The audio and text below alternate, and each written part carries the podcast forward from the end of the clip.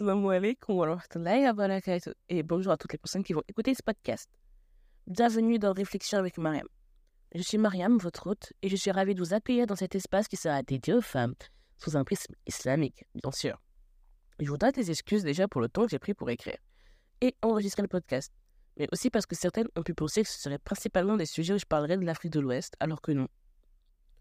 Dans ce podcast, j'aimerais aborder toutes les pensées qui me viennent en tête et qui vous viendraient en tête. Beaucoup seront sur le rappel de l'islam, selon la base du Coran et de la Sunna, selon, la compréhension des pieux précesseurs, mais pas seulement. Comme le premier épisode que je vous présente aujourd'hui, c'est un épisode qui résonnera pour toute femme ouest-africaine, musulmane ou non. Malgré le fait que je viens d'attendre la vingtaine, en tant que femme ouest-af, j'ai ma propre route semée d'obstacles, et mais j'ai également été témoin de la pression exercée sur les femmes pour qu'elles se conforment à des attentes souvent restrictives. Dans cet épisode, nous allons explorer les différentes facettes de cette réalité, ou du moins de ma réalité, en m'appuyant sur ma propre expérience ainsi que sur le témoignage d'autres jeunes femmes que j'ai eu l'opportunité de connaître. Nous allons plonger dans les défis auxquels nous sommes confrontés en tant que femmes d'Afrique de l'Ouest, les stéréotypes qui nous sont imposés et essayer de mettre l'accent sur une misogynie ancrée dans la société ouest-africaine et qui a imprégné les mœurs et les valeurs. Ce podcast est un espace d'échange et d'inspiration. J'espère que vous trouverez ici des récits qui résonneront en vous des idées qui vous donneront du courage et des perspectives qui vous inspireront à embrasser votre propre parcours de croissance. J'aimerais faire un aparté car j'ai reçu des commentaires suite à mes questions. Et si je n'ai pas précisé de pays, c'est bien parce que je sais qu'il y a 16 pays en Afrique de l'Ouest et je n'ai pas destiné mon, mon, podcast, du moins cet épisode, seulement aux musulmanes, mais je m'adresse à vous en tant que musulmane. Par la suite, ce sera à vous de décider si vous comptez m'écouter ou non. Du coup, je me présente. Je suis une jeune femme musulmane de 20 ans je fais des études de santé et je me dirige, Inch'Allah, dans le biomédical. Je suis d'origine sénégalaise et guadeloupéenne. Il faut savoir que je ne sais pas proprement parler l'aîné car j'étais un grand frère, puis je suis la première fille.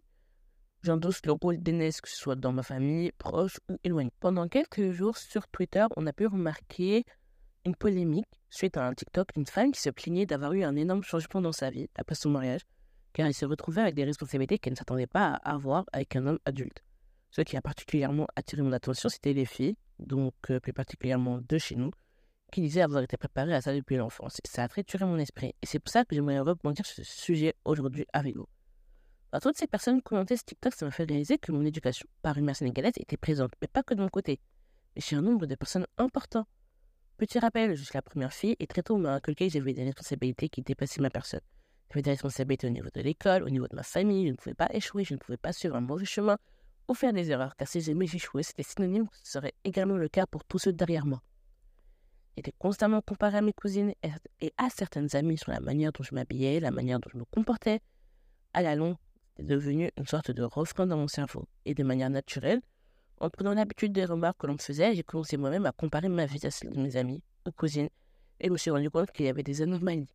Chez moi, mon père et ma mère se partageaient les tâches, Ma routine était établie la journée avec mon père et le soir avec ma mère. La plupart de mes week-ends, j'étais soit avec lui, car ma mère était dans les mariages, etc., ou chez mes tantes.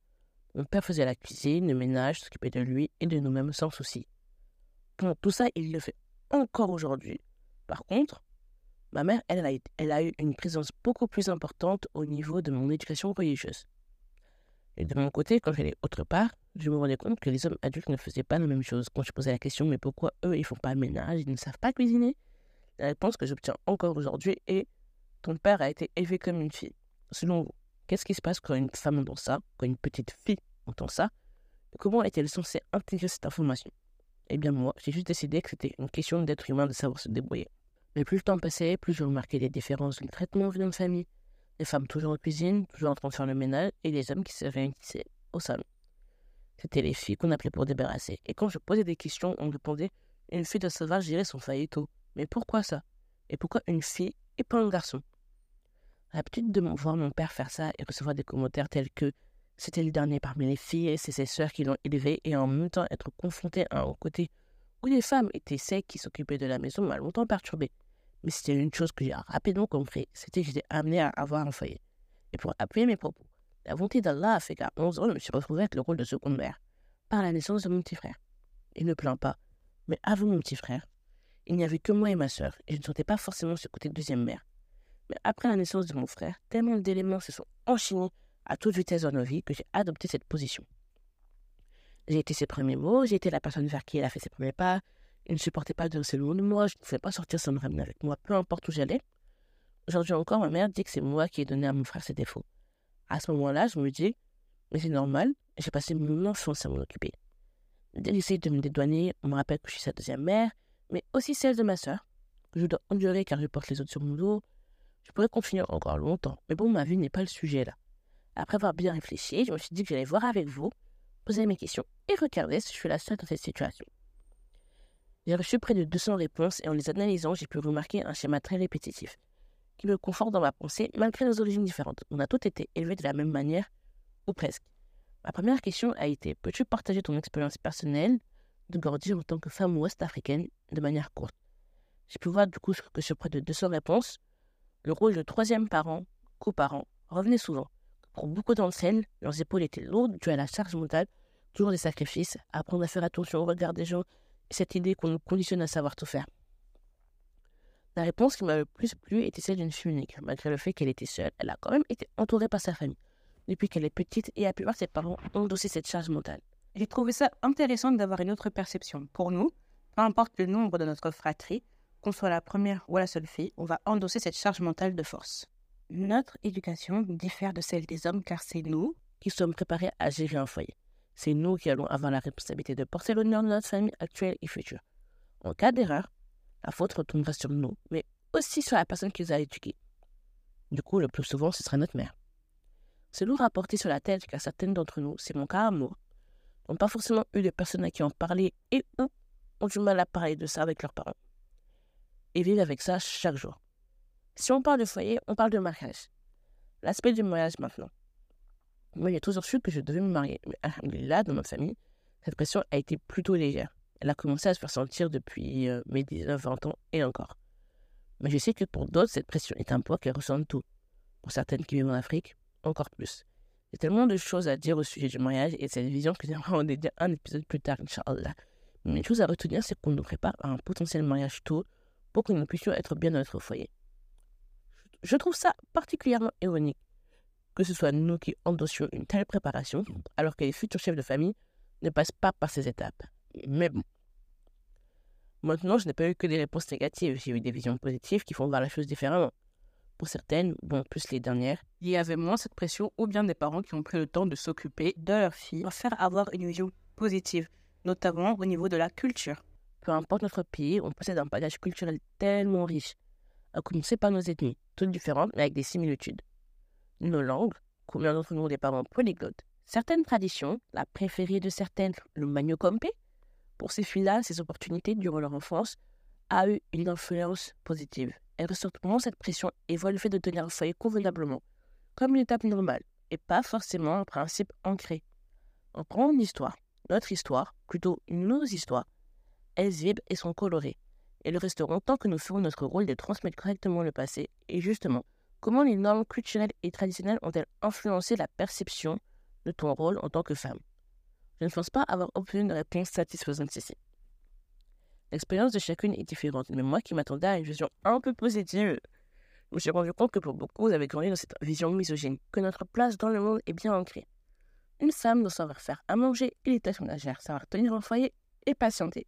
Et pour certains, encore plus, de se sentir inférieure aux hommes. Et si je parlais du FC Sabari Endosse et tais-toi. Est-ce que ça sonne l'alarme? Combien d'entre nous ont des parents coincés dans des relations très toxiques, mais qui restent sans bouger car elles doivent endurer Elles sont présentes, mais pas les seules responsables de leur sort. Les mères qui, au lieu de se lever pour agir et défendre leurs filles, leur disent d'assumer pour les gens, pour les enfants. Ces dames normalisent les violences et les transmettent de génération en génération. J'espère que dans le futur, les choses évolueront positivement. Et je pense que c'est déjà un peu le cas, mais pas énormément. J'aimerais beaucoup vous parler d'un film qui m'a particulièrement touché. Ce film est Fatou la Malienne. C'est un film que je ne recommande pas particulièrement car il m'a mis très mal à l'aise il est beaucoup trop proche de la réalité pour moi. Malgré le fait que je ne le recommande pas, il reste quand même un film qui est nécessaire si on cherche réellement à prendre conscience de ce qu'une fille peut vivre aujourd'hui dans une société ouest-africaine. Du coup, ça parle de quoi? Ça parle de Fatou et de sa famille de Maliens qui sont venus en France et vivent à peu près dans Paris 18e, 19e. Elle vient d'avoir son bac et annonce qu'elle arrête les études pour se lancer en tant que coiffeuse. Madame est considérée comme rebelle et dès que l'occasion se présente, elle se retrouve mariée de force. Ce film est tellement large et aborde tellement de sujets, mais ce que je retiens le plus, c'est l'intrigue du film qui aborde des sujets très délicats, notamment le mariage forcé, les violences subies par photo pendant plusieurs jours, dont un qui fait très très polémique aujourd'hui, le viol conjugal. Malgré ses traumatismes, le personnage de Fatou ressent un sentiment profond de culpabilité. Elle éprouve la sensation de trahir les siens en allant à l'encontre de leurs désirs et de leurs attentes. Cette culpabilité engendre la peur que la honte ne se pèse sur sa famille et que leur réputation soit ternie. Ce thème de la honte et de la pression sociale est un aspect essentiel du récit de ce film. Le film souligne les conséquences sociales et psychologiques auxquelles sont confrontées les femmes migrantes qui tentent de s'affranchir des attentes culturelles et traditionnelles. Il met en lumière les conflits internes auxquels Fatou est confrontée, entre la volonté de suivre ses propres aspirations et le poids de normes sociales et familiales qui pèsent sur elle. En regardant ce film, une pensée m'est venue en tête. Et si ça m'arrivait? Et si ça arrivait à une de mes proches? Comment vivre tant que femme dans une société comme la nôtre? J'ai une anecdote. Depuis petite, j'entends la même phrase de ma mère. J'aurais préféré avoir un garçon comme premier enfant. Alors, je ne sais pas si vous vous rappelez, mais j'ai un frère. Sauf que ce frère, bah, c'est le fils de mon père. J'ai grandi avec cette phrase dans ma tête. Chaque jour qu'Allah a fait, et malgré mon extraordinaire relation avec mon père, hein, les paroles de ma mère sont encore gravées en moi et je peux voir la différence de comportement entre moi et mon petit frère. Je pense que le fait que j'étais l'aîné joue beaucoup dans ça aussi, mais hormis ces remarques, je ne me suis jamais senti particulièrement inférieur à un homme. Je ne voyais pas l'intérêt. Une seule question a commencé quand je cherchais une représentation féminine qui me correspondait en islam. D'ailleurs, ce que j'ai apprécié, c'est que beaucoup ont ramené l'islam dans la parole parmi les musulmans qui m'ont répondu. Surtout un commentaire qui m'a beaucoup plu. Mélange culture-tradition, plus religion, on m'a bien éduqué et enseigné que la femme est le pilier du foyer, d'où son importance, sa grandeur et sa place indétrônable dans la société et dans tout en général. Beaucoup de musulmans qui m'ont répondu, moi la première, étudient leur rôle en islam étudier leurs droits et devoirs pour être en capacité de vivre selon un principe qui changerait un peu notre éducation. C'est intéressant effectivement, car dans de nombreux foyers musulmans de l'Afrique de l'Ouest, le poids de la culture et des traditions prime sur la religion. Étudier notre rôle religieusement nous fait ouvrir les yeux et agir de manière plus consciencieuse. Mais soyons honnêtes deux secondes. Si vous êtes musulmane ou en tout cas d'une croyance monothéiste, vous ne pouvez pas être traité de manière égalitaire aux hommes. On peut avoir notre éducation de base qui sera la même, le ménage, cuisine, repartir nos responsabilités, ce qui est totalement normal et c'est d'ailleurs ce que la majorité reproche à leur éducation. Que ce soit les femmes qui aient la plus grosse responsabilité dans leur foyer alors que certains hommes sont seulement là pour être là, hein, des vrais postiches. Mais pour partir du coup sur d'autres un peu plus joyeuses, j'ai aussi eu la possibilité de voir des réponses qui m'ont fait quelque peu plaisir. Certains ont du coup pris le temps d'explorer et d'apprendre leur culture en discutant avec leurs parents, en faisant leur recherche d'eux-mêmes pour développer des sentiments qui aurait en fait un impact positif sur la manière dont elles voient leur culture. Et d'ailleurs, c'est intéressant de voir que certaines ont soulevé le sujet des études. Je viens d'une famille on nous encourage aux études, mais ce n'est pas le cas de tous, et ça m'amène à ma troisième question. Selon toi, est-ce que les femmes ont des enjeux principaux aujourd'hui, notamment en termes d'éducation, d'emploi et d'autonomisation? Là, le sujet qui revient le plus, c'est l'éducation. Lorsque je parlais d'éducation, je me demandais si vous pensiez qu'aujourd'hui, les femmes racisées avait encore à lutter niveau éducation. Mais vous savez faire mon esprit sur d'autres possibilités. Et j'aimerais revenir sur une réponse. Les femmes tiennent le foyer. En termes d'éducation, elles s'occupent de quasiment tout, en partant des besoins primaires comme manger, se laver, etc., à d'autres besoins tels que communiquer, transmettre. Les femmes, en termes d'ambition, n'ont pas les mêmes en fonction de leur génération. Celles de la première génération se marient très vite, n'étudient pas. Les dernières de la famille vont souvent plus loin. Il est fascinant de constater comment les aspirations des femmes ont évolué au fil des générations. Les femmes de la première génération ont souvent dû concilier rapidement mariage et famille, reléguant leurs propres rêves et études au second plan. Cependant, nous voyons maintenant les femmes les plus récentes de la famille embrasser leur potentiel au-delà des, des frontières traditionnelles, poursuivant des objectifs plus ambitieux. C'est un magnifique exemple de courage et de détermination, témoignant de la capacité des femmes à tracer leur propre voie. Pour illustrer la chose, je parle souvent avec ma grand-mère. Et en fait, on a tendance à discuter, etc., surtout le sujet de l'éducation. Il faut savoir du coup que là, j'ai 20 ans, mais que quand elle, elle avait 20 ans, il me semble qu'elle avait déjà deux enfants. Elle a arrêté l'école à 16 ans, elle s'est mariée, tout ça. moi, j'ai 20 ans. Bon, je commence à rentrer dans la vie active. Et quand on discute, en fait, de notre vie, etc., elle dit que si elle avait eu la possibilité d'avoir ce que moi, j'ai eu au niveau des études, d'avoir des parents, en fait, qui l'encourageaient à faire des études, elle aurait été hyper heureuse. Pourquoi? Parce qu'elle avait des grandes aspirations. Elle m'a jamais vraiment expliqué lesquelles, mais en tout cas, elle avait des aspirations. Et elle trouvait que, en fait, avoir été obligée de se marier et d'arrêter l'école a beaucoup agi sur elle, a beaucoup changé sa manière de voir les choses. Aujourd'hui, ma grand-mère, elle me pousse vraiment à continuer les études, mais pas, pas à ne pas me marier, mais en tout cas, elle me pousse à continuer les études, donc j'en aurais envie. Et je sais que dans certaines familles, également, les parents vont pousser leurs enfants à faire des études. Mais à ce moment-là, tu vois, je me pose la question. Avoir des parents qui nous poussent vraiment à faire ces études-là, en fait, voir des parents qui vont avoir une avancée dans notre éducation, est-ce que c'est vraiment une bonne chose? Parce que là, combien d'entre nous font des études qu'elles veulent, ou alors est-ce une voie désirée et désignée par leurs parents? Parce que, parce que certains parents, en fait, vont reporter leurs rêves sur nous, parfois au détriment de notre bonheur.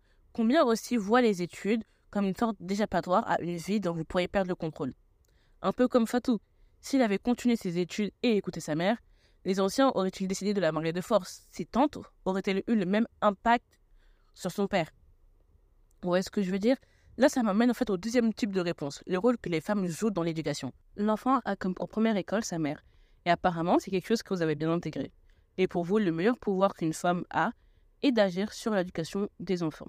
Et je confirme, il est important d'avoir une éducation, que ce soit sexuelle, morale ou religieuse, pour permettre en fait de briser certains tabous et permettre aux petites filles de vivre leur vie et de ne pas se sentir inférieures aux garçons. Et en même temps, d'avoir des garçons qui seraient plus respectueux et surtout pour que, filles comme garçons, tout le monde puisse comprendre qu'ils sont complémentaires. Pour ce qui est des enjeux au niveau de l'autonomie, chez beaucoup reviennent le fait que l'homme soit le responsable du foyer. Je n'arrive pas à savoir si c'est réellement quelque chose de grave. Peut-être que je suis biaisé par ma vie, mais j'ai jamais vécu ce côté où l'homme était réellement le chef de famille. De plus, pour les autres religions, je ne sais pas, mais comme musulmane, l'homme est supposé être élevé pour être le berger de la famille. Je ne sais pas si ma métaphore est correcte. Je me demande donc, est-ce qu'ici le problème serait le fait que parfois l'homme serait la seule source financière, ce qui mènerait au fait qu'effectivement, dans ce cas, la famille dépendrait de lui et de son vouloir?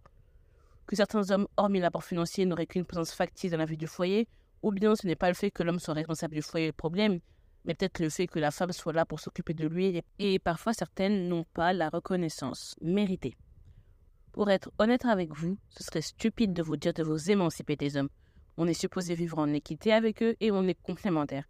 Mais beaucoup trop sont cachés, là je parle des femmes, hein, sont cachés par les hommes de leur famille. Le fait qu'ils soient là empêche certaines de vivre réellement. C'est dans ces moments-là que ça devient injuste d'être une fille. Injuste car on se dit, moi aussi j'existe je sers à autre chose qu'être là pour lui. Vous voyez pour certaines vos mères être l'ombre de la maison en supportant des sacrifices. Tout ça parce qu'on a éduqué en fait nos parents dans des rôles traditionnels biaisés. Et parce que ça a travaillé mon esprit, je me suis posé la question, à laquelle vous avez répondu. Quelle action ou changement aimerais-tu voir se produire pour favoriser l'équité des sexes chez nous? Que dire des réponses? Alors, là, bien évidemment, on a encore des similitudes. Donc là, j'ai établi un schéma. Le plus gros mot dont on souffre tout repose donc sur un problème d'éducation. Ce que vous voulez, ce qu'on veut, c'est pas forcément un changement total des traditions, mais c'est un changement sur la manière d'élever les générations à venir. Un changement sur la manière de traiter les petites filles, leur donner des rôles qui ne leur sont pas attribués sous prétexte de les préparer à un avenir encore lointain là. Je parle tout autant de la préparation à être une future mère que de la mise en place de pratiques barbares sur les femmes. J'utilise le terme barbare car selon moi c'est le terme correct. Là, on peut parler d'excision, qui touchait encore le 6 février 2023 entre 130 à 140 millions de femmes. Alhamdulillah, je n'ai pas été une de ces victimes. Mais parmi celles qui vont écouter le podcast, je ne sais combien d'entre vous en font partie. Ils doivent vivre avec ça encore, et doivent vivre avec ça encore aujourd'hui. Outre l'excision, et là, cette pratique, malheureusement, je l'ai vécue. Je ne sais pas trop comment on appelle ça, mais le fait d'aplatir la poitrine d'une jeune fille lorsque celle-ci commence à apparaître.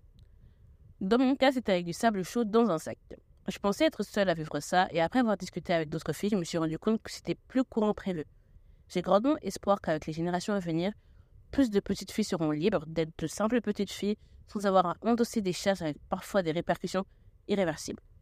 Pour revenir au changement demandé, L'implication des hommes, pas seulement dans les tâches du foyer, mais dans l'éducation des enfants, et pas cette éducation superficielle à laquelle on peut être habitué, mais une présence véritable, qui puisse eux aussi porter une partie des charges qu'on a l'habitude de porter seul. Je trouve que c'est la meilleure des actions possibles. On ne pourra pas faire changer toutes les traditions d'un coup, et ni les mentalités, si on n'est pas deux à vouloir s'y mettre totalement. Bon, le but n'étant pas aussi de tout modifier, mais juste modifier ce qui nous pose problème dans la société aujourd'hui. Parmi celles qui vont écouter, vous êtes les tantes et les mères de demain.